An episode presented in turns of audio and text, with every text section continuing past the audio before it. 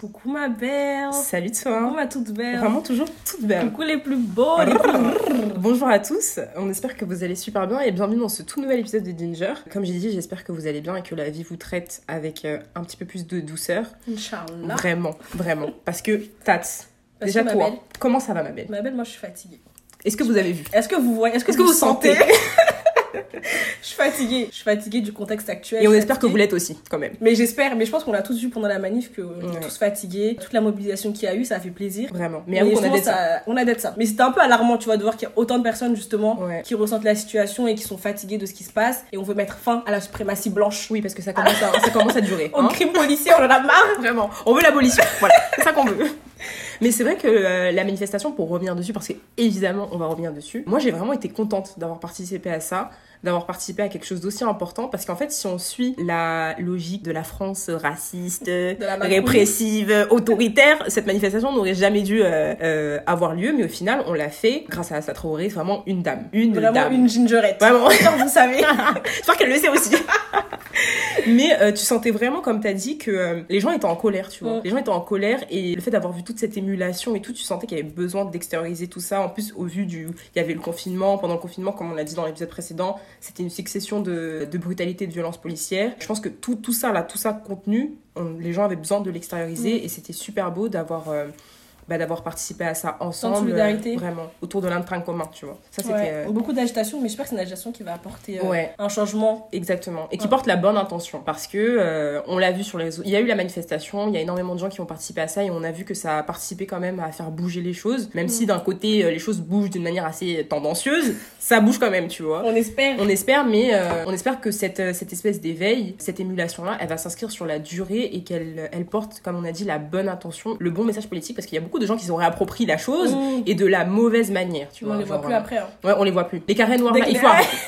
Hein, on vous le dit. Dès fait. que les hashtags sont plus là, hein, Ah il ouais, y a plus ouais, personne. ouais. Et c'est très très dommage en fait que déjà euh, des gens euh, réalisent que bah, le mouvement Black Lives Matter euh, existe alors que c'est un mouvement qui est là depuis en fait. Tu Depuis vois, qui est là- 2014, même. Vraiment quand même, qui est là depuis 2014. Et il y a des gens en fait qui sont très très vocaux par rapport à ça depuis euh, la création. Mm.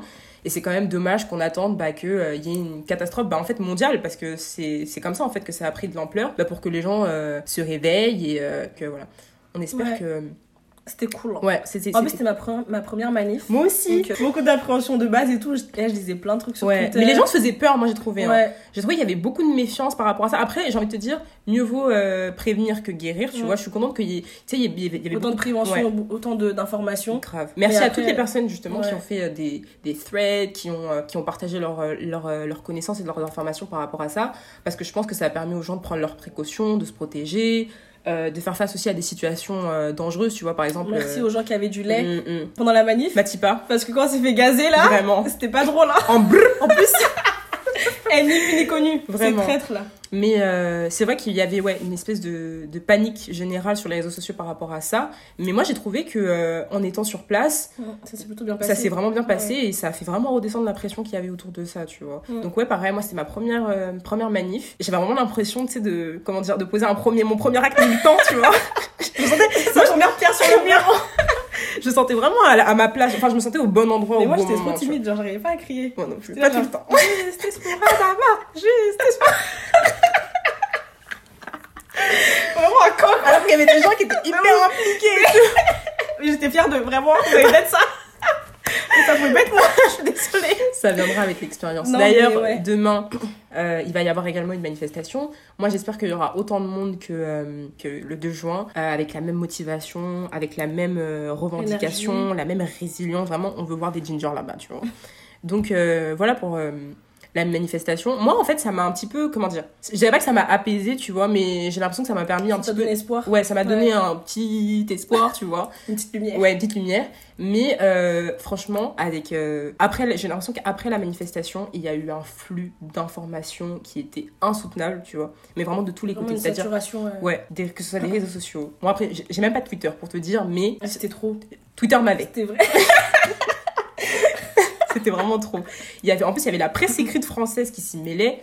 Et vous connaissez, euh, vous connaissez votre, vous connaissez votre pays, hein.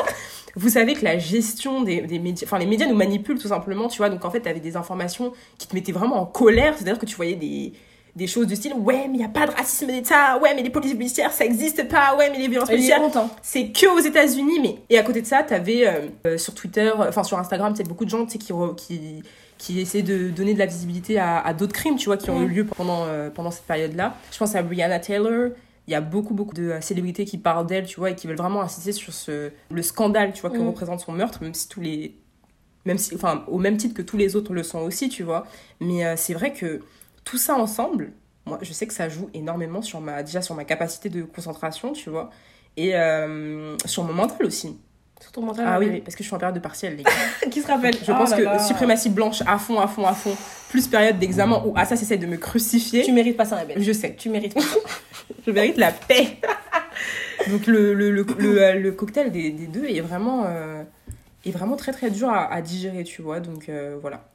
Et je pense que euh, même si, comme j'ai dit, il y a énormément de, de stars et même de personnes françaises, tu vois, qui se tournent beaucoup beaucoup vers les États-Unis, les gars, il faut pas oublier que euh, les violences policières, les violences euh, raciales et négrophobes, elles sont euh, globales, c'est-à-dire qu'elles elles, elles n'échappent pas au territoire de la France. Et ça, je pense que c'est super important de se focaliser aussi sur ce qui, ce qui se passe ici, parce que le racisme, comme on l'a dit dans l'épisode d'avant, il s'exporte ici aussi, tu vois. La France, elle a aussi son, la France, elle a son histoire coloniale qui a ses conséquences aujourd'hui, tu vois. Et je pense qu'on est que tout ce qui se passe aujourd'hui est issu en fait de, de notre Mm. passé. Ça, c'est super important. Et il y, a un- il y a un événement là tout récemment qui s'est qui l'illustre très bien. Ma belle, j'ai le cœur lourd. Ma belle, dis-nous tout. Ma belle, j'ai le cœur lourd. Dis. Donc, pour ceux qui n'ont pas suivi, c'est euh, l'histoire d'un petit qui s'appelle Gabriel, qui a 14 ans, qui vit à Bondy. Euh, Ça s'est passé fin mai, mais l'histoire, elle a ressurgi à une semaine environ. C'est un petit qui a été tabassé par quatre policiers lors d'un contrôle. Enfin, pas vraiment un contrôle, en fait, il tentait de voler un vélo avec un ami à lui. Il y a eu la police qui a débarqué. Mhm. Bref, il a pris la fuite. Au final, il s'est arrêté. Il a dit Je me rends. Donc, maintenant, pourquoi il y a quatre policiers qui viennent lui tomber dessus pour tabasser? Et moi, ce qui m'a choqué, c'est que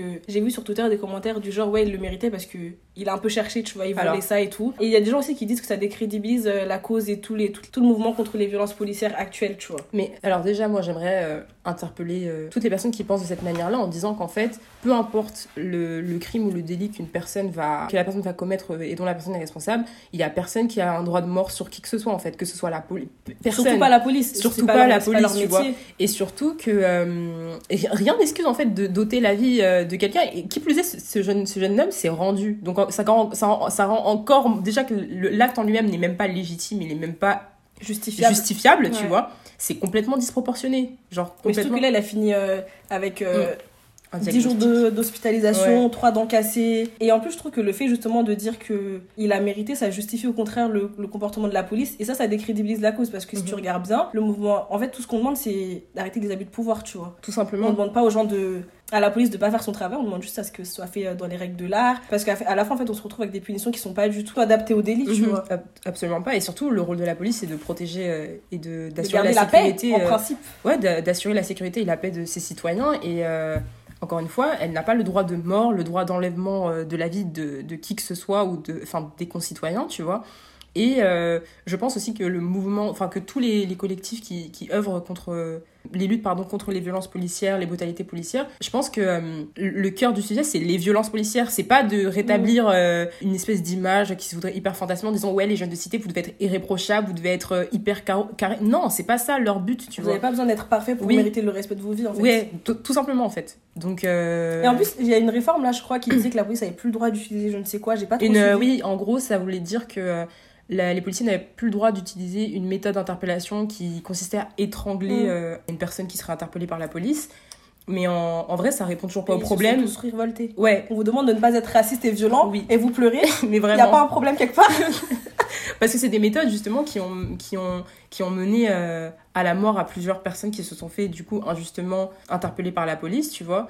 Et donc, euh, Injustement ou non, en soi, c'est pas ça le problème, tu vois. Le problème, oui, c'est la manière de ouais, ouais, c'est vrai. C'est c'est vraiment la, la, ouais, la manière d'agir et les conséquences qui vont derrière, tu vois. Donc, euh, en fait, qu'est-ce qu'il vous faut de plus? Qu'est-ce qu'il vous faut Mais dites-nous, on vous écoute. Ouais, vraiment. Répondez. Donc, euh, donc voilà, Tout ça pour dire que c'est un contexte assez anxiogène, exactement. assez préoccupant.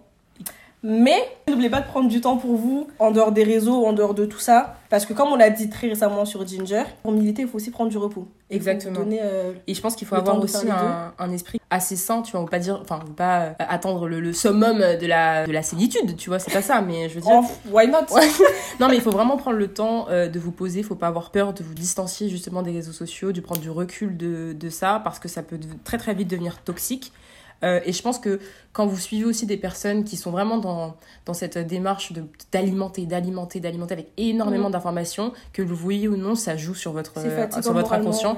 C'est fatigant et je pense qu'on a besoin de ressources, on a besoin d'énergie euh, justement pour aller militer.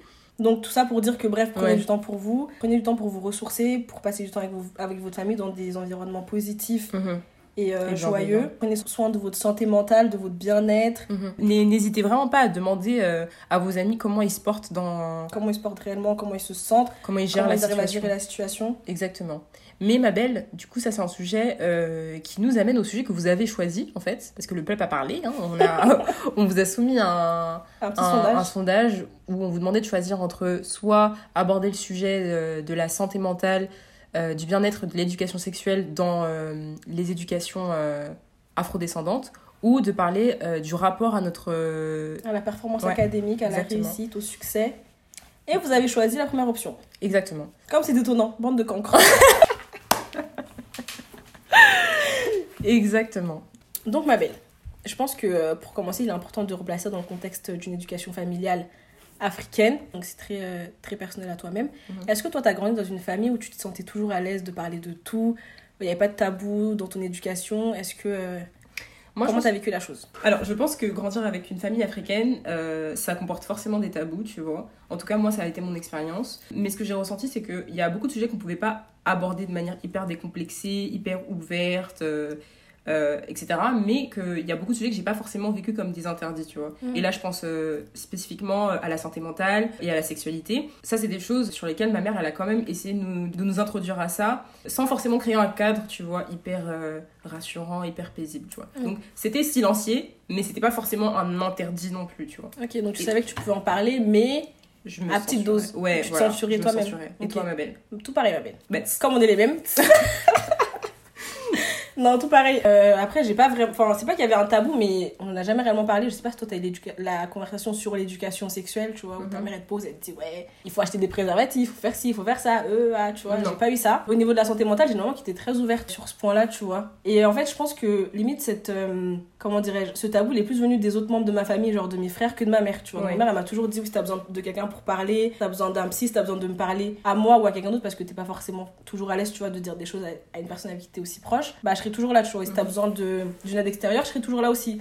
Après, tout ce qui est un peu plus personnel, la sexualité et tout, j'ai grandi avec ma tante mhm. qui était très présente dans mon éducation, tu vois. Donc, elle était beaucoup plus ouverte, peut-être parce qu'elle est plus jeune que ma mère aussi, tu vois. Donc, ça fait qu'on on était plus proches en termes d'âge elle était beaucoup plus pédagogue, tu vois. Donc ma mère, je sais que je peux lui en parler, mais ce sera pas euh, ultra rassurant, tu vois. Genre je vais aller en mode... Euh, c'est vraiment parce que je dois le faire, oui, tu vois, alors que ma tante, ce serait plus parce que j'ai envie de savoir. Exactement. Mais du coup, euh, pourquoi est-ce que tu penses qu'il y a, il y a tous ces tabous autour de, déjà d'une part, de la sexualité et de l'autre de la santé mentale? Déjà, commençons par la sexualité. autour de la sexualité, je pense que c'est très culturel. Je pense que nos parents, ils ont pas grandi dans un contexte qui leur laissait place à ça, tu vois, déjà avec leur famille et entre mhm. eux-mêmes.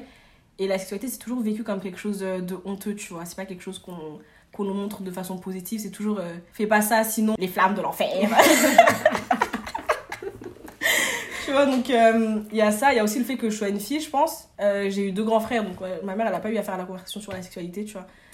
moi, je pense que l'élément de réponse, il est un petit peu pareil que toi, dans le sens où je pense que nos parents, en fait, eux-mêmes, n'ont pas reçu d'éducation sexuelle, tu vois. Et je pense que ce que tu as reçu, ou tu n'as pas reçu, tu le, tu le projettes aussi sur euh, tes enfants. Concernant la sexualité, je pense que ça, comme tu as dit en fait, euh, je pense que c'est très culturel où en fait il y a une sacralisation autour de la sexualité, surtout chez les filles, surtout chez les filles.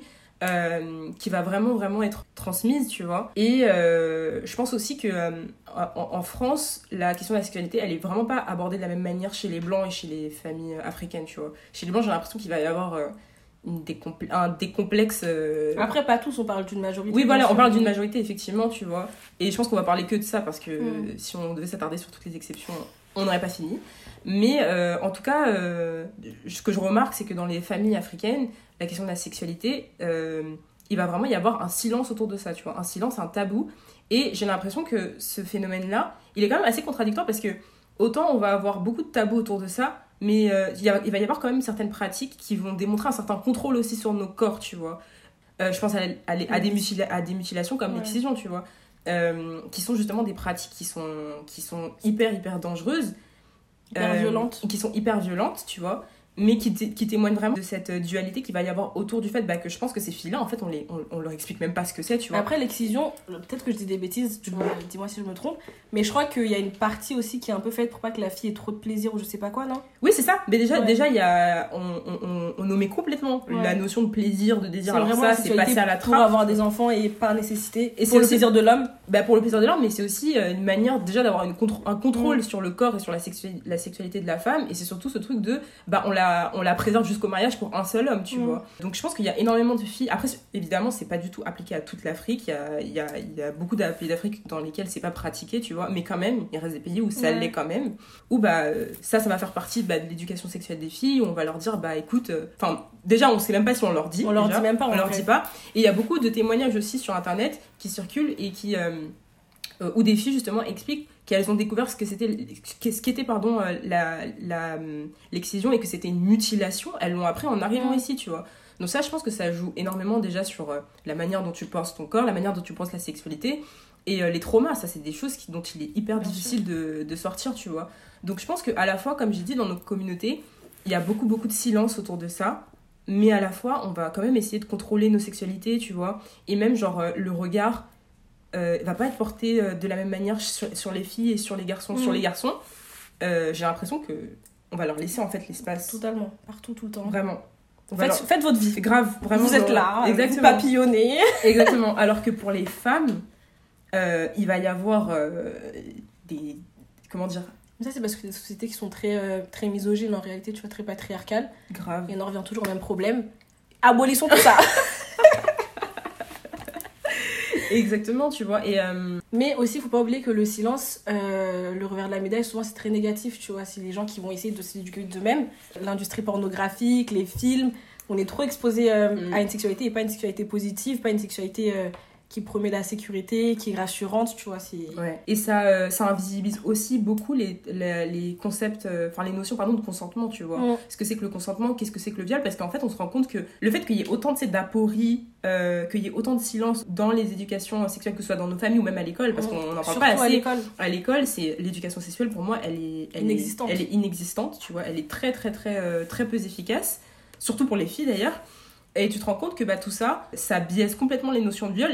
Combien de. Je pense qu'il y a énormément de gens dans notre entourage, ou même de gens euh, en général, qui pensent que le viol, c'est seulement une agression d'un inconnu dans une rue sombre, alors que non. Le viol, c'est tout simplement un rapport sexuel qui n'est pas consenti, tu vois. Que vous soyez ensemble ou, pas, que tu la connaisses ou pas. Et en général, euh, enfin les statistiques en tout cas montrent qu'il y a beaucoup plus de femmes qui sont victimes de viol avec leur conjoint ou avec des personnes de leur famille plutôt qu'avec des inconnus, tu vois. Et ça, c'est c'est une information qui est, qui est fondamentale, tu vois, qu'on devrait, qu'on devrait ne pas... Euh, on ne devrait pas questionner à poser, à, comment dire, à apprendre à, des, à, de, à de jeunes élèves. Et je sais que par exemple, ça, c'est quelque chose que je suis allée chercher, tu vois. Mm. Parce que j'ai constaté qu'il y avait énormément déjà d'apories de la part de, mes, de mon entourage, mais aussi de la part de l'école, tu vois. Et comme tu as dit, euh, ça crée bah, des personnes qui veulent s'éduquer tout seuls.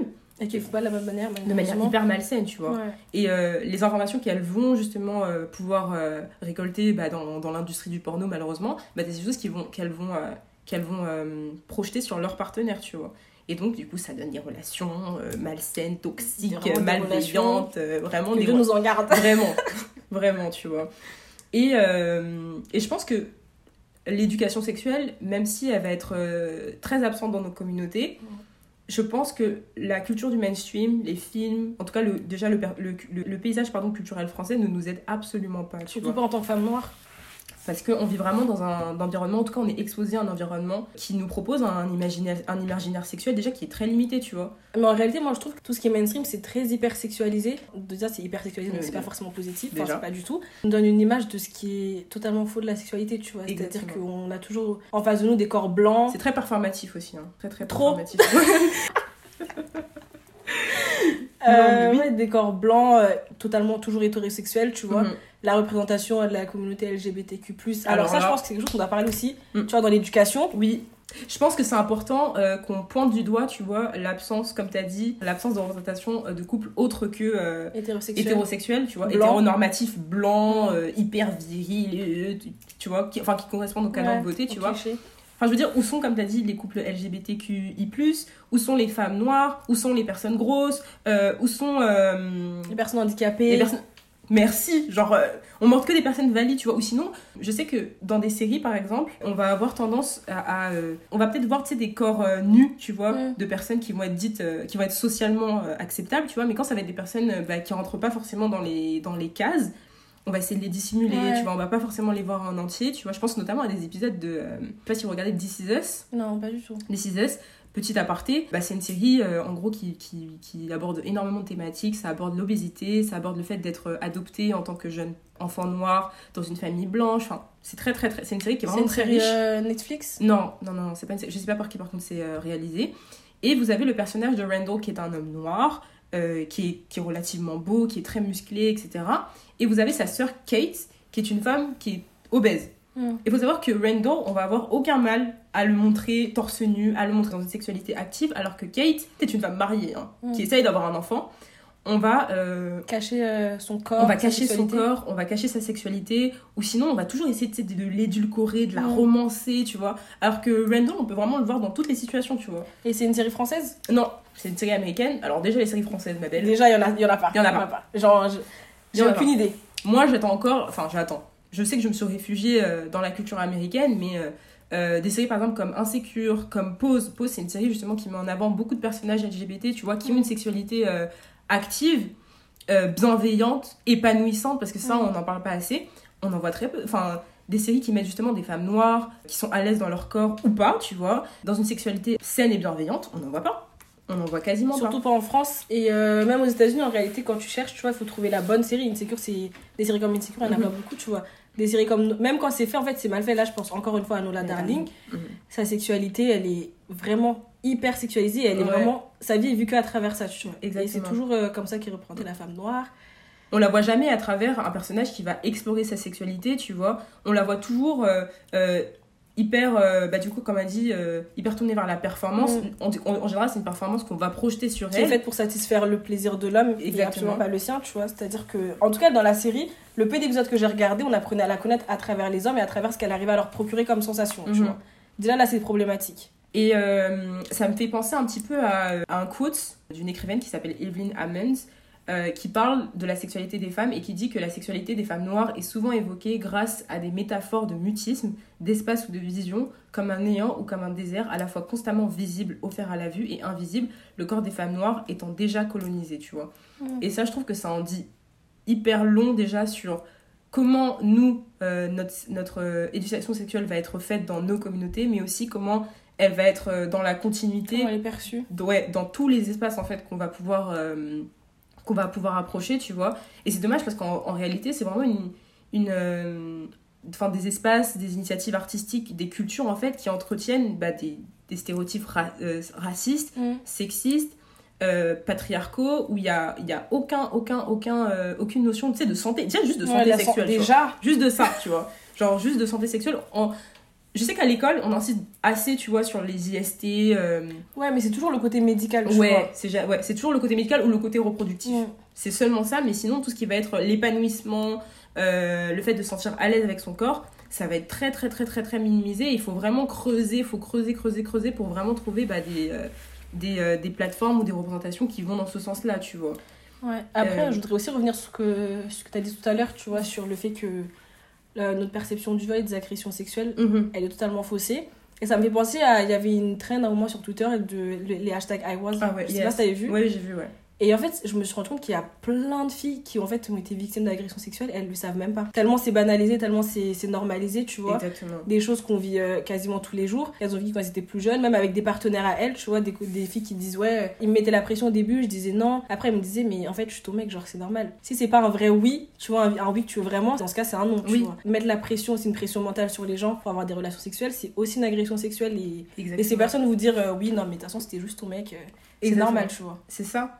Déjà, moi, j'ai trouvé ça hyper courageux que des films, justement, prennent la parole. Des garçons aussi, en réalité, oui, des, ouais. qui l'ont fait. Et... Exactement. Je m'attendais pas. Que des filles et des hommes et des garçons, pardon, se, se réapproprient ça, tu vois, et qu'ils essayent un petit peu de libérer leurs paroles par rapport à ça, parce que je pense que ça peut avoir une, un aspect thérapeutique, tu vois, le fait de l'extérioriser. Mais euh, c'est vrai que ça en dit très très long sur la manière dont on pense le viol et l'agression sexuelle, tu vois, à quel point, en fait, il faut vraiment arriver à la catastrophe. Alors que ça peut se passer dans un cas très doux et très. Euh, très banal, en fait, tu vois, très banal, très insoupçonné, et. Euh, et je pense qu'il faudrait vraiment euh, encourager justement les gens à, se sensibiliser, à se sensibiliser pardon, davantage à ça, tu vois. Et euh... Je pense qu'on met l'accent aussi sur l'éducation des hommes, tu vois. Parce que comme on est dans une société qui les met surtout eux en avant et qui, mhm. qui les écoute eux, avant d'écouter les femmes, c'est-à-dire qu'on a plus de, de, facilité à écouter un homme qui dit, qui dit oui, bah certes j'ai commis une agression sexuelle, j'en suis désolée, plutôt qu'à écouter une femme qui dit j'en ai été victime, tu vois. Et ça, c'est pas normal. Et je pense qu'on doit tous prendre une certaine responsabilité dans ça déjà, nous, en tant que jeunes, au niveau de nos amis, de nos, nos petits frères, nos cousins, peu importe, et les parents, la société, mhm. l'école. Et je pense aussi que maintenant, comme, comme nous, en tout cas, on est dans un, dans un contexte où on essaie vraiment bah, de, de euh, remplir pardon, tous les manques qu'on a pu avoir mhm. par rapport à ça. Je pense que si on se sent prêt, tu vois, il n'y a aucun mal à essayer justement d'introduire la chose pas forcément de manière hyper ouverte de, manière dans les pédagogique détails, de, voilà, de manière pédagogique et de d'essayer de, aussi d'amener nos parents à cette euh, à cette piste de réflexion là parce que je pense que c'est important déjà d'expliquer à nos parents que comme on a dit le viol c'est pas forcément euh, parce que l'imaginaire collectif euh, projette de, sur ça tu vois. Et, et je pense que par exemple moi je sais que je suis l'aînée mais on est quatre et j'ai deux petites sœurs tu vois. Une avec qui j'ai 18 ans d'écart donc ça veut dire que l'éducation déjà que moi j'ai reçue sera pas la même que pour mes sœurs et je pense que ce que moi j'ai ressenti peut-être comme un manque, comme une aporie, ça peut, comment dire, moi qui vais justement lui apporter. voilà, moi qui le dis à ma mère en lui disant, écoute, je pense que tu devrais aborder euh, ces sujets-là avec mes sœurs parce que bah moi je, je l'ai ressenti de cette manière-là. Ça peut aussi, déjà elle l'aider à grandir parce qu'on mm. n'a jamais fini de grandir en réalité. Et ça peut justement bah, rattraper aussi euh, ce qui n'a pas été fait euh, ouais. voilà, avec, avec mes sœurs, tu vois. Ça, c'est super important. Et euh, par rapport à la sexualité, moi j'aimerais bien revenir sur un point, c'est que euh, dans, nos, dans nos communautés, je pense que s'il y a, y a euh, un, un, silence autour de la sexualité, surtout chez les filles, c'est que déjà le désir et le plaisir ne vont jamais être pensés comme mm. des choses qu'on pourrait mm. envisager déjà. Mais je pense que c'est parce qu'il y a une sacralisation autour de la virginité aussi. Ouais, totalement. Ça, c'est, ça, c'est, c'est très, très, très, très, très récurrent mm. dans, nos, dans nos communautés. Euh, et j'ai l'impression que je pense pas que ça va forcément être encouragé par euh, nos mères, tu vois, mais c'est un truc qui va forcément être relayé. En fait, ça va être vu comme euh, quelque chose de honteux limite, ouais. de perdre sa virginité hors mariage. Après, ça dépend encore une fois des familles. Mhm. Souvent, c'est dans les familles très religieuses, très croyantes et tout. Ouais. C'est aussi vu comme une tradition, tu vois. Et je pense que les gens font souvent la, la confusion entre religion et tradition. Et donc, on n'attend pas, enfin, on n'attend jamais en fait la même chose des filles que des garçons. Exactement. Exactement. Bah, du coup, moi, je pense qu'on attend des femmes bah, déjà de, de faire des enfants. Tout simplement. On leur attend d'être passives sexuellement. Enfin, on attend. Enfin, on n'attend pas d'elles, tu vois, qu'elles soient libres de leur sexualité. Et je pense que c'est pour ça que euh, dans notre génération, en tout cas, moi, j'ai ce sentiment-là, tu vois, que notre génération, donc euh, je dirais peut-être la troisième génération euh, euh, afrodescendante en France, il va, on va vraiment être dans la recherche, que ce soit dans tous les domaines, hein, de films, séries, musique aussi, euh, on va vraiment être dans une recherche de, de, plus de représentation de femmes pardon, qui, qui expriment tu vois, leur désir et leur plaisir tu vois, de, manière, euh, de manière décomplexée et sans, sans avoir peur d'être stigmatisée. Tu vois, parce que je pense qu'il y a vraiment ce truc aussi d'être vu comme la personne qui, tu vois. Je pense qu'il y a ça. Euh, Après, en soi, ce que tu dis, c'est totalement vrai, tu mhm. vois. Mais peut-être que je traîne avec des cancres, je sais pas. les mais euh, en fait, on a beau chercher, tu vois, cette représentation de la femme qui est totalement épanouie et mhm. assumée sexuellement, à la fin de la journée, la plupart des gars vont quand même la voir comme une fille facile, tu vois. Le cliché de la... Exactement. On va pas dire le terme. Mais vous savez. Vous savez. Et en fait, c'est ça que je trouve dommage, tu vois. Et en fait, même nous, en tant que filles, on a intériorisé ça. Exactement. Et dès, que, euh, dès que ça se passe pas comme comme c'est censé, en tout cas mhm. comme la société nous le dit, bah, on a les mêmes réactions qu'eux, tu vois. Et quand tu as le malheur de défendre ces personnes-là, de leur dire qu'à la fin de la journée, elles vivent leur sexualité comme elles le veulent, toi, c'est tes croyances personnelles et tes convictions personnelles, tu vois. On te dit, ah, mais en fait, toi, c'était comme ça. Toi, c'était ci, toi, c'était ça. Mais tu penses que ce serait quoi, du coup, la solution pour arriver justement à arrêter de percevoir bah, ces femmes-là qui explorent leur, leur liberté sexuelle euh, comme La fin du patriarcat. non, sincèrement, je pense qu'en vrai, en vrai, je pense qu'il y a beaucoup de choses qui se font dans l'éducation quand t'es très petit, tu vois. Exact, oui. Très petit, donc ça veut dire, euh, je dirais pas qu'il faut parler de sexualité à ses enfants en maternelle, tu vois, mais je Mhm. pense qu'en primaire, enfin en primaire, c'est là que tu commences un peu, tu vas avoir les hormones, Mhm. les filles, elles comm- tu vois, tu commences à avoir des poils, les filles, il y en a qui commencent à avoir des seins et tout. Et Mhm. je pense que c'est à ce moment-là qu'il faut vraiment pas forcément mettre l'accent sur les relations sexuelles, dans le Mhm. sens où comment pratiquer la chose, comment y prendre du plaisir. Mais le consentement, c'est une notion très importante, la protection, dans un cadre rassuré et rassurant, tu vois. Bah moi je pense que je suis, je suis d'accord avec toi. Euh, je suis ouais, je pense que je suis totalement d'accord avec toi quand tu dis qu'en fait les choses devraient euh, avoir plus d'impact dès le plus jeune âge parce qu'on se rend compte que c'est des questions en fait qu'on va aborder quand on va avoir des 16 ans, des 17 ans mais, C'est ça, mais à fait, cet âge-là euh, en fait, on s'en rend pas compte, on est déjà exposé à ça, tu vois. totalement. Et c'est pas parce que tu vois pas ton enfant Mhm. regarder un film pornographique qu'il a jamais vu, tu vois. Il se balade dans la rue, il regarde la Et télé. les filles sont hyper sexualisées euh, dès très tôt, très, très les tôt. filles noires. Oui, totalement, surtout les, les filles noires avec, avec un petit peu de forme. Ouais, elles sont Euh, perçues et sexuelles ouais. très très tôt. On va Trop tôt. trop tôt et on va déjà on va on va projeter sur elles bon bon nombre de choses qui sont hyper toxiques comme la- les fétichisés les fétichisés les euh, Mm. les hypersexualisés ça commence très très tôt et je pense que euh, comme tu as dit il faudrait vraiment euh, sensibiliser euh, les jeunes le plus tôt possible tu vois et je pense qu'il faudrait vraiment insister sur le fait qu'on doit euh, on doit arrêter en tout cas dans nos familles euh, d'entretenir tu vois un rapport euh, un peu frustrant et crispant à la à la à la sexualité tu vois et euh, je pense qu'on devrait les encourager à se, à se pencher sur des questions comme l'épanouissement, le bien-être, tu vois, le fait d'être à l'aise déjà avec son corps. Je pense que ça, ça joue Ouais. énormément et que ça pourrait venir déjà les encourager à se remettre en question par rapport à toutes les idées qu'ils pourraient entretenir par rapport à ça, tu vois. Et je pense aussi qu'il faudrait s'intéresser aussi aux, aux bons outils. C'est-à-dire Mhm. que la pornographie, les gars, ça peut pas être une source d'éducation, tu vois. Ça peut pas être ça, en fait, qui vous, Vous pouvez pas vous arrêter à ça. vous pouvez pas vous arrêter à ça, tu vois. Vous pouvez pas vous arrêter à ça. Je pense qu'il faut avoir aussi les bonnes sources d'information, comme j'ai dit, hein, les bons outils, les bonnes sources d'information. Il y a, je pense qu'en plus on vit dans une ère où euh, il y a énormément d'initiatives, donc il y a beaucoup beaucoup de gens qui sont très calés sur les sujets Mm. euh, et qui vont vraiment pouvoir euh, bah, nous Et le font de façon courtoise et respectueuse et, et bienveillante, tu vois, bienveillante, de fou. J'aimerais juste revenir sur un truc que tu as dit tout à l'heure concernant euh, l'hypersexualisation des femmes noires, leur désir, leur, la fétichisation, tu vois. Mhm. C'est assez paradoxal parce qu'en réalité, on vit dans une société qui présente les femmes noires comme étant totalement indésirées, indésirables et pas du tout attirantes. Mhm. Ouais, du coup, ça fait qu'il y a beaucoup de jeunes filles, en fait, de jeunes filles noires qui déjà, je pense qu'elles sont, elles sont auto-hypersexualisées, tu vois, Oui. inconsciemment, et qui arrivent pas forcément à gérer la chose de façon positive, tu vois. C'est-à-dire que euh, elles vont se dire, ouais, bah, ok, s'il veut pas de moi émotionnellement, spirituellement, sentimentalement, bah, il veut au moins de moi physiquement, tu vois. Oui, Et c'est pas la bonne raison parce que tu te retrouves à faire des choses que t'as pas envie de faire, à faire des concessions, à baisser tes standards. On n'est pas là pour ça. On l'a dit, on l'a dit dans le, on, on l'a dit dans l'épisode 1. On n'est pas là pour ça. Exactement, mais euh, et surtout, comme tu as dit, euh, ça t'amène à, à, des, euh, à des pratiques et à des sacrifices en fait que libé- délibérément tu, tu n'aurais pas fait, tu vois. Mais je pense que sur le long terme aussi, ça crée des traumatismes qui sont hyper difficiles Ouais. à déconstruire et qui vont euh, peut-être euh, changer ta, ta manière de percevoir ton corps. Bon, je pense que si tu le fais, c'est que c'est déjà le cas, tu vois.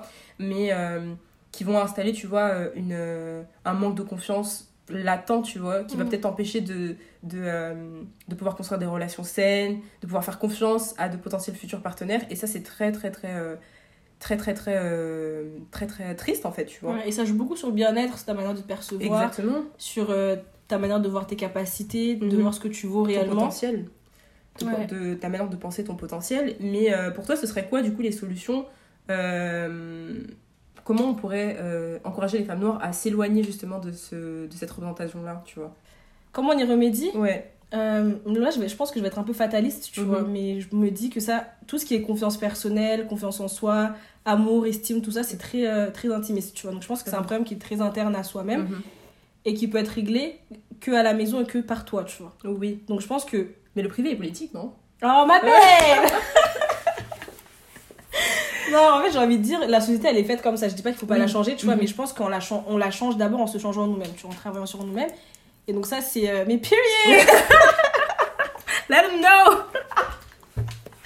Donc, ça, c'est quelque chose qui, en dehors de le faire euh, chez soi, genre dans ta personne même, il faut aussi que ce soit quelque chose qui est fait avec ta famille, tu vois. Donc, je pense que les parents, nous, en tant que futurs parents, on doit aussi prendre la responsabilité, tu vois, de dire à nos filles C'est vrai. euh, écoute pas ce qu'on dit sur toi dans, dans les médias, la, Ouais. représentation qu'on a- la représentation qu'on donne de toi, tu Oui. vois. Je pense que. Ça passe aussi par les outils que nous, on va leur apporter, Exactement. tu vois. Je, je pense que ouais, ça passe énormément par ça, par euh, la culture à laquelle on va, dans laquelle pardon, on va les baigner, les références culturelles et artistiques qu'on va leur apporter. Je pense que ça, ça à nos filles, à nos, garçons aussi. Et, mais je pense que les, comme Parce que les filles, hein. malheureusement, se voit beaucoup trop à travers le prisme, le prisme masculin. Ouais, et c'est dommage. C'est dommage parce que, comme on l'a dit, le but, tu vois, le but ultime, c'est à bas le patriarcat. Disney que ça Elle l'a dit C'est bon, je l'ai dit Il fallait que ça Ok, ok, ok. Mais en tout cas, on a, on a vraiment beaucoup, beaucoup parlé euh, de la sexualité. C'était super intéressant. Ça nous amène aussi à un autre tabou, je pense, qui est tout aussi important dans nos communautés, puisque je pense qu'une une sexualité qui va être épanouissante, ça va forcément aussi jouer sur votre santé mentale. Mais ma belle, qu'en est-il du tabou autour de la, de la santé mentale? Déjà, toi, comment est-ce que tu, tu définirais la santé mentale? Euh, Pour moi, la santé mentale, ça fait référence au bien-être émotionnel, sentimental, euh, spirituel. En fait, tous les aspects euh, cognitifs, tu vois, mhm. tout ce qui va être le langage, la mémoire, ton rapport aux autres et tout. Mhm. Et c'est un aspect de la santé que je trouve qui est bien trop souvent négligé, que ce soit dans la famille, dans la société, et qu'on voit de façon trop dramatique, tu vois. Quand on parle santé mentale, on, pense forcément à tous les psychopathes, les sociopathes et tout, alors qu'on a tous nos petits problèmes, les chouchous. ok? Vous savez pas, mais vous en avez. ok? Et souvent, c'est des traumatismes qui viennent d'il y a longtemps, en fait, tu vois, de l'enfance, des choses dont on n'a pas parlé, des choses que on a vues tu mm. vois que les gens savent pas qu'on a vu ou qu'on n'ose pas exprimer pour lesquels on est là on réfléchit mm-hmm. on réfléchit on sait pas pourquoi il y a un mal-être tu vois mm. à cet endroit là forcément ça rejoint le bien-être puisque le bien-être en tout cas moi je définis ça comme euh, un sentiment de tranquillité de sérénité tu mm-hmm. vois de satisfaction de de ce que tu fais de ce que tu apportes académiquement financièrement socialement sentimentalement period Je suis totalement d'accord avec toi sur ta définition euh, de la santé mentale et euh, du bien-être. Euh, après, euh, j'ai pas forcément d'éléments euh, en plus à rajouter. Je dirais juste que euh, la santé mentale est tout aussi importante en fait que la mm. santé physique. Est-ce que c'est quelque chose que la santé mentale, est-ce que c'est un aspect de ta, de ta personne, de ta santé que tu as appris à découvrir avec le temps, genre sur lequel tu t'es vraiment attardé récemment, tu vois, mm-hmm. ou est-ce que c'est quelque chose dans lequel tu as vraiment toujours baigné? Parce que je sais que as vraiment travaillé dans le médical. Donc est-ce que c'est un aspect sur lequel elle a insisté ou est-ce qu'elle était comme toutes les autres mamans clichés africaines, mm-hmm. tu vois, qui se disaient, ouais, bah j'ai d'autres choses à, à penser. Euh, alors moi, euh, Dieu merci, j'ai eu de la chance euh, d'être, d'avoir été éduquée par une maman en fait qui était très très à cheval sur notre santé mentale, même si en fait ça n'a jamais été formulé en tant que tel. Mm. Moi je trouve que le terme de santé mentale, il est un petit peu à la mode en ce moment. Bien-être, santé mentale, tout ça. Healthy, tout ça, c'est, c'est très. en vrai, c'est parce que c'est très marketé en vrai, tu vois, c'est, très rentable. Mais en, quand je regarde un petit peu le, le rapport qu'elle, avait entre, qu'elle a entretenu avec nous et l'insistance en fait qu'elle avait sur le fait qu'il fallait toujours extérioriser, qu'il fallait faire sortir les émotions. En plus, comme moi je vous l'ai déjà dit, je suis quelqu'un de très pudique et ça, ma mère, elle l'a elle l'a vu. Euh, elle, elle, elle, a déjà, elle a toujours vu, tu vois. Enfin, je veux dire, elle m'a quand même fait. Donc, euh, mais elle l'a vu et je sais qu'elle a beaucoup, beaucoup insisté sur ça. Et il n'y avait pas, par contre, tu vois, euh, comme dans beaucoup de familles, je pense, il y avait le fait d'associer la thérapie à, à, une pratique qui serait exclusive aux, mm. aux familles blanches, tu vois. Ça, je sais qu'il y a beaucoup, beaucoup de. Dans, nos communautés, c'est quelque chose qui, qui, est très présent. Mais moi, je sais que le fait d'aller chez le psy ou le fait euh, d'avoir recours à la thérapie, c'était pas du tout des pratiques qui étaient vues comme des interdits. Au contraire, c'était très encouragé par ma mère. Et elle a jamais eu peur, justement, euh, bah, de prendre ça au sérieux et de vraiment se pencher sur ça, tu vois. Donc, euh, je dirais que ouais, la santé mentale, en, en, réalité, ça a toujours été dans mon environnement. En revanche, je dirais que pour ce qui concerne le bien-être et la manière aussi euh, de me soigner, on va dire, mentalement, tu vois, d'aborder la chose, elle a changé en termes de pratique et en termes, euh, en termes de, bah, de ce que moi je fais pour aller mieux, parce que déjà je vis plus avec mes parents, tu vois. Et euh, bah, je dirais peut-être que les méthodes que ma mère essayait, enfin, m'encourageait justement à adopter, ça a changé parce que bah, je me suis découverte, j'ai grandi, mm. j'ai évolué aussi dans d'autres environnements où j'ai décidé un petit peu de prendre ce que elle, elle m'avait, elle m'avait inculqué, mais aussi moi je suis allée chercher euh, mes informations, je me suis aussi intéressée à la chose. Euh, et voilà, en fait. Et je me suis rendu compte aussi que bah, la santé mentale, euh, comme tu as dit, c'est des choses qu'on a vues, qu'on a entendues dans notre passé, euh, et, qui nous ont marqué, ouais. et, et, en fait, aujourd'hui, qui représentent, qui de vrais traumatismes, en fait, qu'on doit soigner aujourd'hui, tu vois. Et ça, c'est des questions qu'on n'avait pas forcément abordées avec elle, tu vois. Elle, c'était plus dans, dans, dans, le délire de est-ce qu'à l'école ça va? Est-ce qu'avec tes amis t'es heureuse?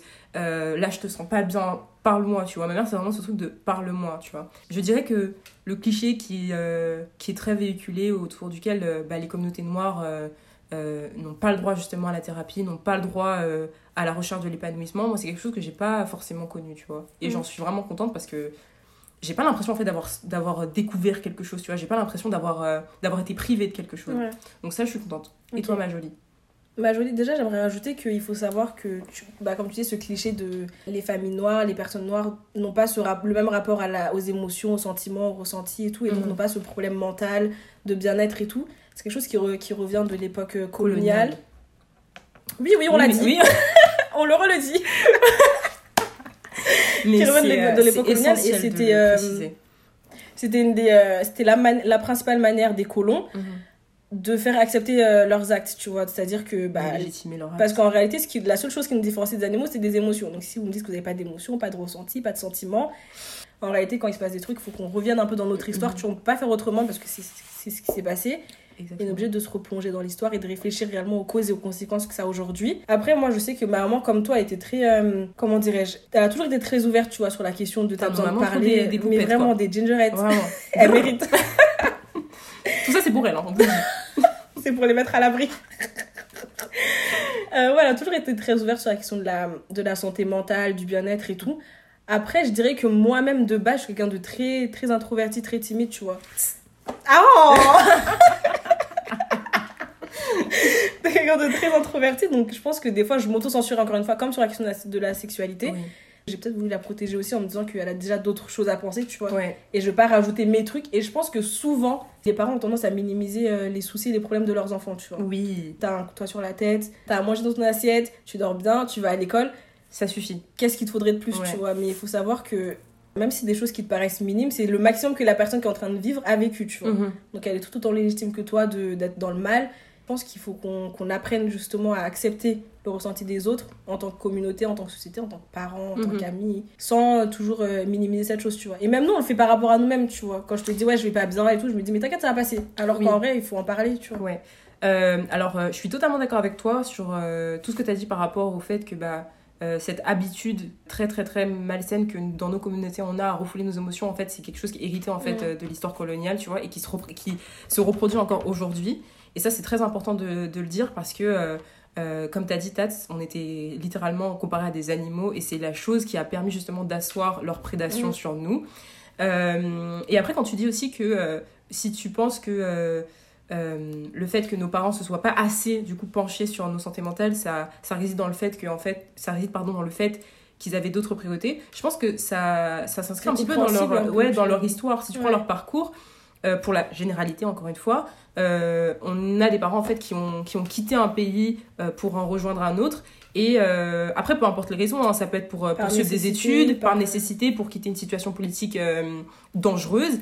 Peu importe, ils ont quand même quitté leur confort pour venir se, déplacer dans un autre pays qui n'est pas n'importe lequel, dans, mm. dans, dans, le sens où c'est un pays qui va justement tout faire en sorte pour, pour qu'ils soient intégrés, pour qu'ils soient assimilés, pour correspondre à, à, une certaine représentation qu'on se fait d'eux et on va projeter des, choses sur eux qui sont hyper violentes, tu vois. Et je pense que la priorité de nos parents, en arrivant ici, euh, c'était déjà de nous fournir euh, une vie euh, confortable, une vie mm. paisible, mais que je pense qu'ils se sont pas forcément penchés sur le bien-être parce qu'il n'y avait pas l'espace pour ça en fait. Il y avait pas le temps. matériel en fait qui comptait. Y a, ouais, c'était beaucoup le matériel qui comptait et surtout, en fait, quand tu as tellement de choses à gérer, y a, mm. comme j'ai dit, il n'y a pas, y a pas l'espace en fait. Il n'y a pas l'espace, il n'y a pas le temps, il n'y a pas forcément aussi les ressources en fait pour, pouvoir accorder mm. de l'importance à ce type de thématique là, tu vois.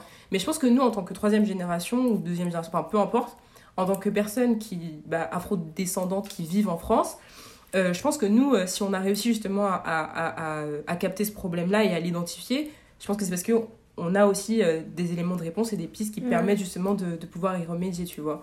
Donc je pense que ça réside là-dedans.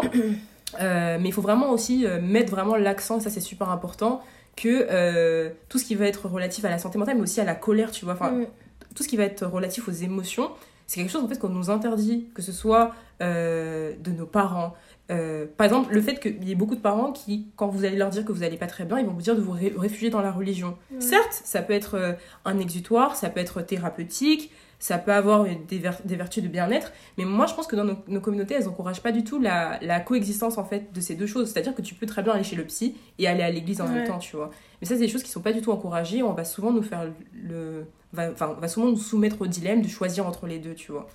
Et ça, c'est dommage parce que euh, je pense que faire le choix de faire des enfants aussi en France, ça implique aussi euh, le fait d'accepter la réalité que bah, on va être issu à la fois de la culture de la France, qu'on le veuille ou non, c'est un fait, tu vois. Euh, mais aussi même toquer à ta porte quoi? Non mais qu'on le veuille ou non euh, mais aussi qu'on va être on va être aussi imbibé de la culture de notre pays d'origine tu Mm. vois je pense qu'il faut accepter ça et que éduquer des, des enfants noirs en France c'est pas forcément la même chose que c'est un, d'éduquer métis- un métissage culturel assez compliqué Ouais. à gérer des fois tu vois parce qu'au final en France tu t'es pas toujours considéré comme français oui quand tu vas en Afrique t'es pas Pas toujours considéré Comme comme, de là-bas non plus tu vois Voilà. et au final euh, bah c'est une c'est c'est une comment dire c'est une hybridité on va dire Ouais. qu'il faut en fait nous faut qu'on on accepte arrive à gérer en faut qu'on arrive à la gérer et faut qu'on arrive à se la réapproprier aussi euh, euh, de la manière euh, dont, avec laquelle on est la plus confortable, confortable pardon, tu vois. Mais euh, ouais, sinon, la notion de la santé mentale, euh, c'est vrai que c'est très très invisibilisé, mais comme on l'a dit, il y a beaucoup, j'ai l'impression en tout cas, que moi, dans, le- dans le paysage des réseaux sociaux, il y a de plus en plus d'initiatives qui sont Mm. justement, qui, se, qui se penchent dessus, mais qui vont aussi prendre en compte la charge raciale qu'il y a derrière ça. Tu vois, le fait de vivre en France, d'être une femme, euh, dans un environnement euh, de, de travail toxique et d'avoir la charge raciale en plus, parce qu'en vrai, ça représente quelque chose de très, très, très, très lourd, tu vois. Et il faut absolument pas le minimiser. Vraiment, il faut absolument pas le minimiser.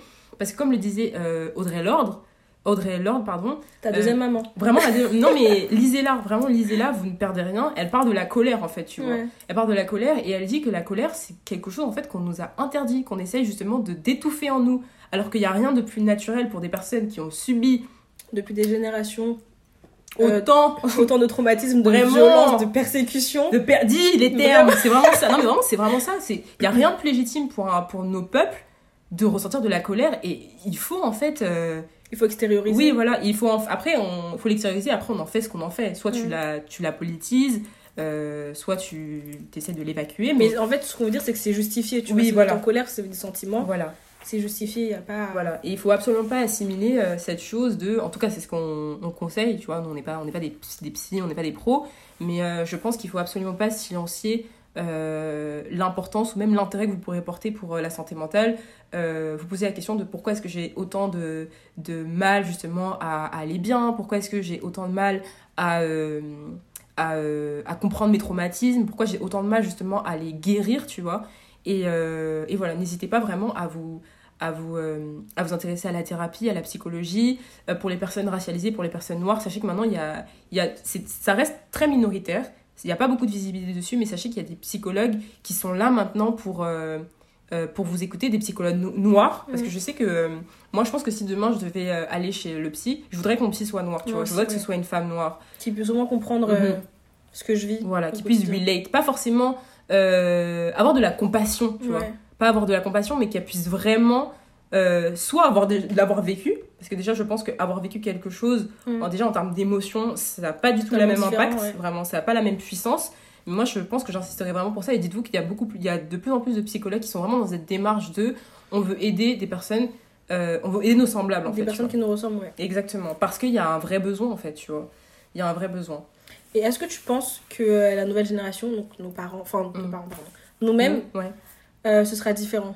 Est-ce que tu penses que là je pense notamment au tabou euh, sur la sexualité est-ce que tu penses que notre génération sera plus ouverte avec les avec les enfants? Bah, en parce que fait- moi quand je pose la question c'est pas Bah en fait, j'ai l'impression que je suis un peu partagée entre mon côté très utopiste, qui veut penser que euh, nous, on a eu beaucoup plus d'opportunités, euh, beaucoup plus de ressources que nos parents, et qu'en fait, ce serait limite en fait irrespectueux de notre part de pas euh, les Mm. utiliser, de pas, comme j'ai dit, combler le, le- les petits trous, vide, ouais, ouais. les vides en fait que qu'ils ont laissés, tu vois.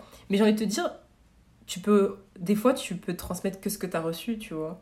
Et moi, j'ai un petit peu peur de me dire euh, que euh, euh, enfin, malgré le fait qu'on parle du fait qu'on essaie de, ch- de chercher justement des, des femmes noires qui soient à l'aise avec leur sexualité, qui soient à l'aise avec le fait d'aller chez le psy, de parler de leurs émotions, bah toi et moi on n'arrête pas de le, de, de le- de le dire, mais on reste des personnes qui, qui sont très introverties, qui sont très pudiques. après c'est notre personnalité de base tu vois oui, mais moi j'ai envie d'être dans un foyer où mes enfants enfin je- c'est pas que je je trouve que en fait t'en parler ça pousse Mhm. pas à l'acte tu vois Oui. bien au contraire et je Mhm. pense que justement quand tu sais pas c'est là que t'as envie d'aller chercher par toi-même et c'est là que tu fais souvent des bêtises tu vois donc je préfère être dans un foyer où je vais en parler de façon ouverte toujours fait dans la dans la politesse dans la Mhm. courtoisie dans le respect tu vois mais euh, dans un cadre où les enfants se sentiront à l'aise tu vois oui, je préfère qu'ils viennent me demander à moi comment ça se passe ça, est-ce que je dois faire ci, tu vois, qu'on soit clair et que je leur dise ça, c'est mon avis. Après, frérot, au bout d'un moment, tu vois, si t'as 25 ans, t'es exact tes conséquences, tu vois. Mais au moins, genre, je voulais pas, en tant que parent, euh, avoir ça sur la conscience et me dire, ah ok, bah peut-être que j'aurais pu être plus là que ce soit au niveau de la sexualité, du bien-être ou de la santé mentale,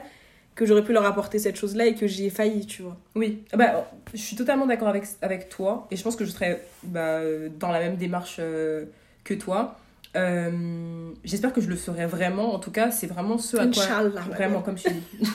c'est ce que c'est vraiment ce euh, à quoi j'aspire, tu vois, d'apporter vraiment un cadre bienveillant, un cadre décomplexé, un cadre où il va y avoir de la communication par rapport à ces sujets-là et qu'il n'y aurait pas justement euh, de peur de vouloir me protéger ou de peur de pas vouloir euh, euh, aborder certains sujets pour ne pas être perçu comme, tu vois, non. Moi, je c'est vraiment pas ça que je veux pour mes enfants. Mais euh, c'est pour ça que je nourris beaucoup mon, mon utopie, même s'il y a énormément de choses que je vais, dont je vais m'inspirer euh, de ma propre éducation. Il y a forcément euh, ce que moi aussi, parce que je me suis aussi faite, tu vois, je suis aussi allée chercher des, des, des choses. Bah, je pense que j'essaierai vraiment d'allier les deux pour essayer bah, d'apporter une, une, une éducation autour de la santé mentale, autour du bien-être, autour de la sexualité, qui soit beaucoup plus, beaucoup plus apaisant et beaucoup plus épanouissant, quoi, tu vois. Après, Dieu merci, non, enfin, personnellement, je pense qu'on n'est on n'est pas... euh, Je pense qu'on a eu le recul nécessaire Ouais. pour euh, combler ce manque, tu vas aller chercher. Après, c'est Ouais. pas le cas de tout le monde. C'est pas... Exactement, c'est pour ça que tout le c'est monde n'est pas. euh, je sais pas si auto- autodidacte. autodidacte, je pense Ouais. que c'est le terme, tu vois, tout le monde n'est pas dans cette démarche-là. Donc, Exactement. Et parce que aussi on n'a pas eu des éducations euh, chaotiques quoi, tu vois. Enfin, c'est pas des éducations où euh, on en ressort avec euh, avec des traumas, avec avec des blessures. Enfin, en tout cas, moi c'est vraiment pas du tout mon cas. Je suis très contente de l'éducation que j'ai pu re- re- recevoir. Après évidemment, il y a eu des fails, il y a eu des erreurs, il y a eu des choses qui n'ont pas été transmises, mais comme tu as dit comme après moi je sais que ma mère elle m'a laissé vraiment beaucoup de liberté aussi dans, dans ma jeunesse je pense qu'il y avait vraiment la liberté aussi d'aller chercher des informations euh, par toi-même. Ouais, par moi-même, tu vois. Qu'elle avait pas, elle, soit la connaissance, soit euh, le recul pour m'inculquer moi, tu vois. Mm. Alors, sinon, une dernière chose euh, qu'on n'a pas vraiment précisé au début de l'épisode, mais je pense qui est très très important, c'est qu'on a beaucoup parlé de l'éducation sexuelle à travers nos mères, mais je pense qu'il est euh, vraiment important de ne pas négliger aussi le rôle des pères dans l'éducation sexuelle de leurs enfants, que ce soit les filles et les garçons. Euh, et je pense que c'est aussi important bah, de, de, de questionner aussi le rapport de l'éducation entre les, les pères et leurs fils aussi, tu vois. Mm. Je pense que ça joue énormément dans la manière dont eux, ils vont percevoir les femmes, euh, leurs potentielles futures relations sexuelles, etc., tu vois. Donc toi, t'en penses quoi? Et tu... Comment est-ce que tu... Enfin, comment est-ce que tu penses qu'une éducation euh, sexuelle de la part d'un père devrait se, se faire? Je suis pas trop dans le truc de la maman, le papa, tu vois. Pour Ouais. moi, c'est tes parents. Mhm. Je pense que ça devrait être un 50-50, tu vois. Mais Mhm. c'est juste qu'on est dans une optique où, déjà, l'éducation va forcément associer ça à la maman, tu vois. On considère que c'est un rôle... Enfin, que l'éducation, c'est un, truc ouais, c'est un rôle Ouais. féminin, ouais. Donc je pense qu'il faudrait que, en tant que nouvelle génération, soit, en tout cas les hommes, Mhm. soient autant impliqués que les, que les mamans, tu vois. Qu'ils soient plus à l'aise, qu'il n'y ait pas ce clivage homme-femme. Et tout ce qui est sentimental aussi, c'est souvent associé à la femme, tu vois. Donc les émotions, c'est ah, t'es une fille, de toute façon. Mhm. euh, Vas-y, les meufs, les hormones, tu connais. Donc euh, ouais. En fait, tout ça, c'est une question de communication, comme tu l'as dit tout à l'heure. Mhm. Une question d'éducation et on en revient à la même chose. hein. Exactement. Alors du coup, euh, en conclusion, on dirait que le fait justement d'être revenu sur euh, le, le tabou qu'il y a autour de la sexualité, de l'éducation sexuelle, de la santé euh, mentale, du bien-être, même si le bien-être, on n'a pas trop trop approfondi sur ça, on se rend compte justement que beaucoup beaucoup de, de- de tabous y sont attachés et c'est très bien de réaliser en fait que ce sont des tabous, de, de, de le déconstruire.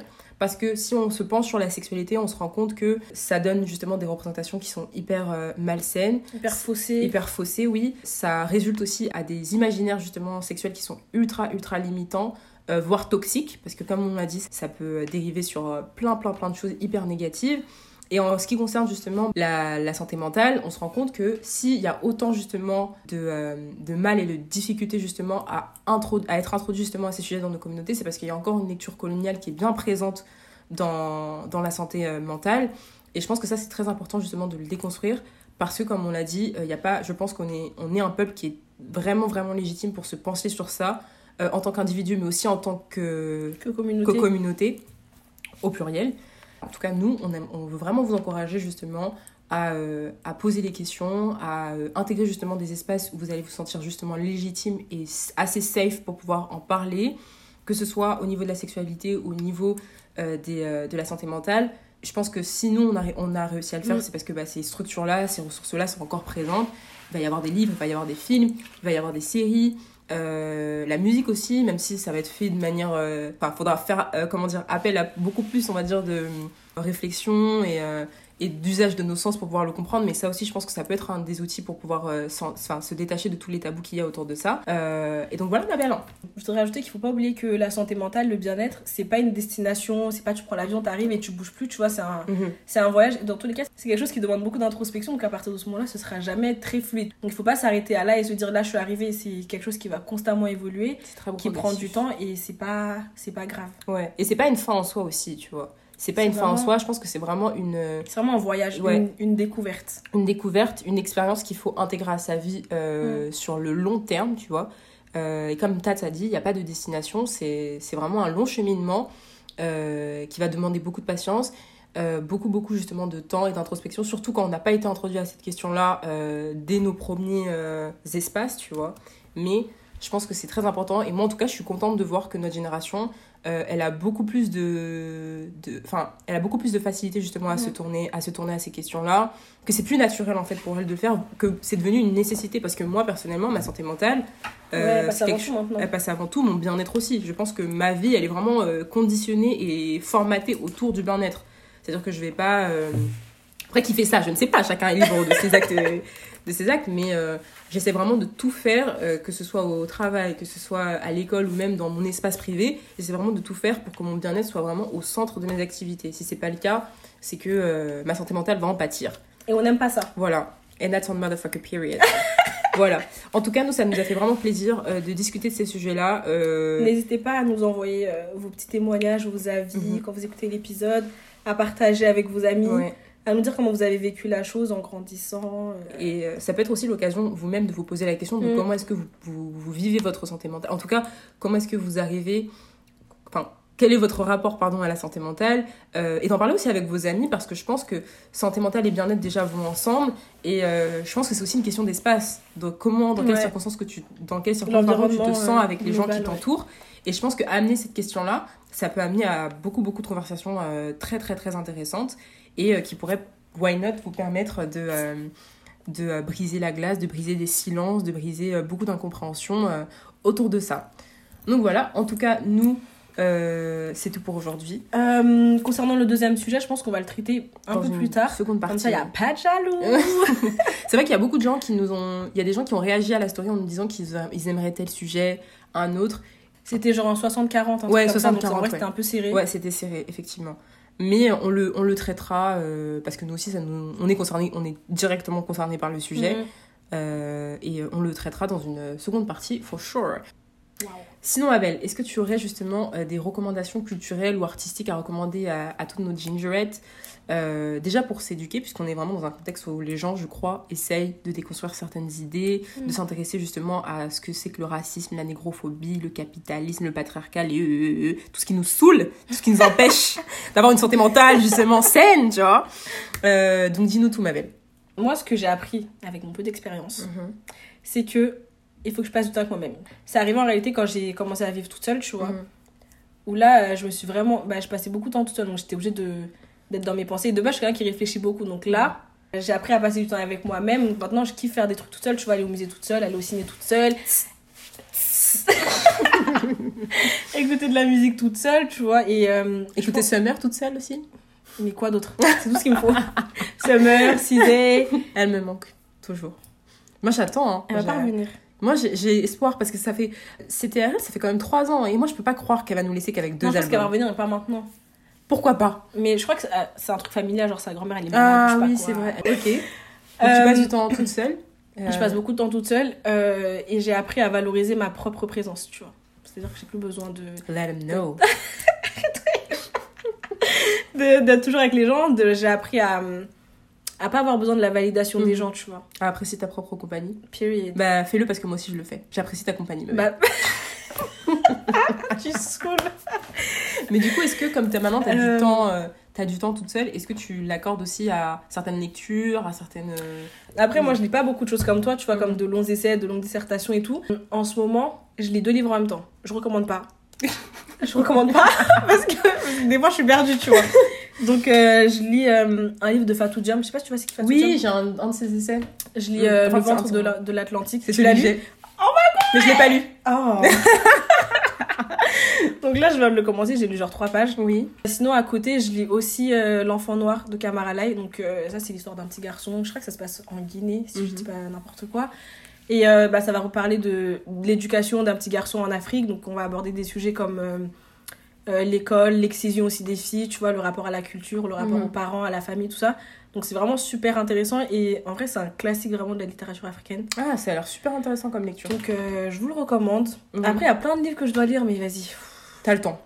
Franchement, Est-ce que j'ai le temps, Abel? Oui. L'horloge biologique. ok. Ok. Voilà. Et toi, Abel, qu'est-ce que tu fais euh, moi Pour récemment, euh, pour moi-même, bah en fait tout pareil, ma belle. Comme on est, on, on, On est les mêmes. En On plus, est- 1 est égal 1, hein, voilà. Ben, moi, je passe vraiment beaucoup de temps avec moi-même. Enfin, j'ai j'ai vraiment. euh, je crois qu'il il a même pas fallu en vrai que j'attende de vivre seule pour euh, commencer à apprécier ma propre compagnie. Ça, c'est un truc qui était déjà euh, palpable avant, qui s'est encore plus euh, exacerbé aujourd'hui. Et j'aime ça, vraiment, j'aime ça. Mais sinon, là, On tout tous, récemment, vraiment, on aime tous. Mais tout ré- récemment, je me suis vraiment, vraiment, vraiment butée. Je crois que j'étais carrément une addict à l'album de Guy Véon, qui est Take Time. Euh, je crois qu'il est, en fait, qui est très, très adapté euh, à- au contexte dans lequel on se trouve, comme on l'a dit, qui est très anxiogène, qui est très, très lourd, euh, où en fait, il y a tout qui joue en notre défaveur. C'est un, un album qui est très posé, qui est très calme, qui met vraiment dans une good vibe, tu vois. Là, vous avez Vraiment. mangé votre encens Vraiment. et vous écoutez Vos meilleures bougies. après ça. Vraiment. Vos meilleures bougies, vos meilleurs encens, vos meilleures plantes, parce qu'il faut pas oublier les plantes, tu vois. Et vous mettez Guy Véon, Garden Kisses, qui est juste impeccable. Et je vous assure qu'après avoir écouté, euh, écouté ce, ce single-là, tout ira bien. Vraiment, tout ira Ma bien. belle Non, mais, Non, ma belle mais en tout cas, presque. Presque. Sinon, ouais, j'ai écouté Guy Véon. Euh, j'ai réécouté The Internet, euh, qui est un groupe, il me semble, de LA. Un groupe de RB, je dirais, un peu soul, euh, qui est vraiment, vraiment, vraiment très, très, très doué. Pareil, ça met vraiment dans une ambiance très, très, très apaisante, très paisible, très calmante. Et je pense qu'on en a un petit peu tous besoin aujourd'hui. Euh, j'ai aussi écouté la- l'album de Braxton Cook. Euh, ça, c'est vraiment du RB par contre, mais c'est très, très, très, très doux. Euh, c'est très posé. Donc, pour tous les, les RB extremistes, vous pouvez y aller. Sinon, ouais, en termes de lecture, en ce moment, moi, je lis un livre qui s'appelle Bad Feminist de Roxane Gay. Et en fait, c'est un roman dans lequel elle explique qu'en fait, même si le féminisme est une cause qui l'anime jusqu'au plus profond de ses tripes, euh, c'est quand même, à la fin de la journée, ça reste un être humain qui est rempli de contradictions. C'est-à-dire que euh, même si elle va, euh, elle va vraiment essayer vraiment de démanteler tout, tout, toutes les, tous les, l'inconscient qu'il y a, enfin, le, l'inconscient, pardon, qu'il y a autour du viol ou des choses comme ça, qu'elle va essayer vraiment de, de, d'essayer de booster les femmes. Même si elle va essayer vraiment de, de, se réapproprier, pardon, la cause féministe, et ben, euh, elle va quand même écouter de la, elle va quand même se, se, pencher sur la pop culture. Et la pop culture, c'est pas du tout l'endroit, euh, Mais Le parce que l'un plus- n'empêche pas l'autre. voilà, l'un n'empêche pas pas qu'on a tous une certaine. euh, Peut-être pas pluralité, mais dualité au moins en nous, tu vois. Donc, tu peux pas toujours être, euh, tu peux pas toujours être tout Mhm. noir ou tout blanc. Exactement. Et ce qui est bien, c'est qu'en fait, elle explore vraiment la contradiction qui, qui, qui y a en elle-même et elle essaie vraiment de, de, de se la réapproprier et de se dire, bah, même si je suis, féministe à fond, et ben, il y a certaines, euh, il y a certaines, euh, il y a certains aspects de la personnalité que je pourrais pas changer, tu vois. Et c'est super riche, c'est super intéressant parce qu'en plus de ça, c'est une femme noire où à un moment elle parle de race, à un moment elle parle de série, à un moment elle parle euh, de son rapport au viol aussi parce que malheureusement elle a été victime de plusieurs viols aussi, de comment est-ce qu'elle a compris qu'en fait c'était ça en fait le viol. Elle parle aussi de tous les films, ça c'était super intéressant, hollywoodiens, parce que c'est des films qui ont été justement produits et vendus par Hollywood, euh, qui mettent en avant justement des personnes noires, mais euh, qui sont très très très euh, white savior. Elle pense à des films comme Django, comme, comme La couleur des sentiments, comme... La couleur pourpre. la couleur pourpre et elle à un moment elle elle elle comment dire elle merde.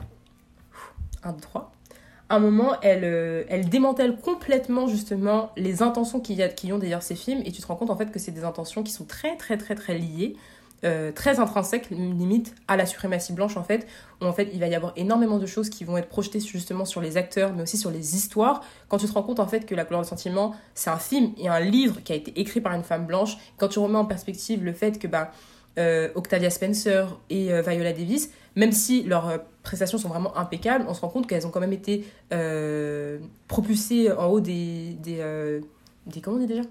J'ai des charts, mais c'est non, pas mais c'est pas ça. Qu'elles ont, pro- pro- qu'elles ont Au vraiment été, ouais, elles ont vraiment été propulsées au, au- au devant de la scène, mais ça reste quand même pour euh, des rôles d'esclaves en fait. D'esclaves euh, avec toute la réalité que ça, que ça, qu'il y a derrière, tous les traumatismes qu'il y a derrière. Et ça, c'est super, super intéressant. Donc, Bad Feminist de Roxane Gay, ça, je vous le recommande beaucoup. J'ai fini la mini-série qu'il y avait sur Malcolm X, enfin Who Killed Malcolm X. C'est une série qui a été réalisée par Netflix et toutes les enquêtes qu'il y a eu autour de qui a tué Malcolm X. Du coup, on sait toujours pas. Mais on sait en fait qui a tué Malcolm X. c'est la suprématie blanche. et le FBI. et l'honorable. en tout cas, ouais, moi, c'est tout ce que j'ai regardé. J'essaye, comme je vous ai dit, on essaye de, de s'éloigner. Euh, euh, des, euh, des, réseaux sociaux et des médias aussi parce que c'est vraiment un jeu de, vraiment un cercle vicieux un jeu répugnant et, vicieux comme tu dis donc voilà et je l'ai dit ma belle ouais tu l'as dit je l'ai dit en tout cas les poupous les poupettes c'est un plaisir de partager ce moment avec Mais comme d'habitude en fait. Comme d'habitude. Donc l'épisode sera disponible sur Spotify et sur SoundCloud. arrêtez de nous drag pour Apple s'il vous plaît. S'il vous plaît. Il y a quelqu'un qui nous a drag pour 10 heures. Mais non. Déjà, déjà toi-même, regarde-toi. à un moment donné. non, je rigole. En vrai, on va s'étendre. On va s'étendre. On va s'étendre. On va peut-être s'étendre. Euh, ouais, on va, on va s'étendre, mais en tout cas, euh, on va vous laisser sur ça. En tout cas, prenez soin de vous, prenez soin de votre santé, prenez soin de votre, de, euh, proches. de votre, de votre imaginaire, de vos proches. De vos fantaisies. Vraiment. Ouais, voilà. Attends, bisous